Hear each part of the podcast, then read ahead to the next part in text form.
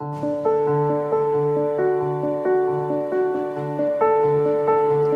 Santo Evangelio según San Marcos.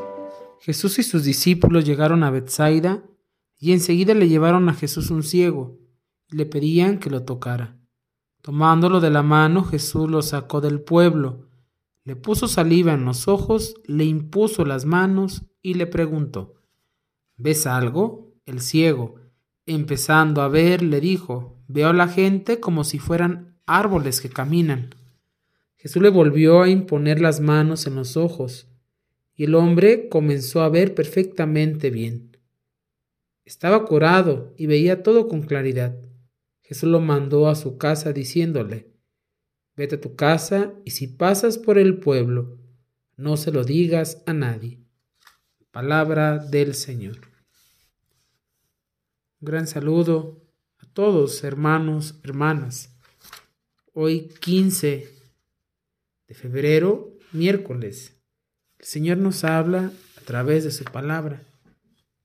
Este pasaje que es exclusivo del evangelista San Marcos, al igual que la curación del sordomudo, que tienen una similitud evidente en cuanto contexto, estructura y el significado. Es como la conversión de la persona que se acerca a buscar este milagro.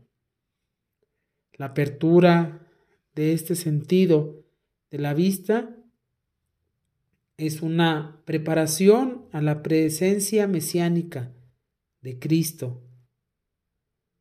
También nuestro camino se hace gradual como lo es el de los demás. No hay que perder la paciencia, ni con nosotros mismos, ni con aquellos a los que estamos intentando ayudar en su maduración humana o en su camino de fe. No podemos exigir resultados instantáneos. Cristo tuvo paciencia con todos.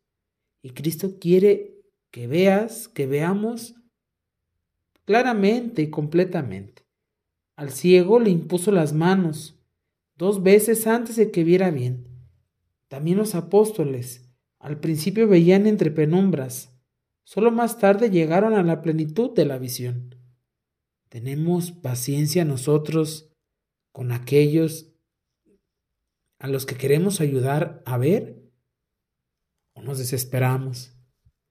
Este proceso nos recuerda también el itinerario sacramental con el contacto, la imposición de manos, y la unción.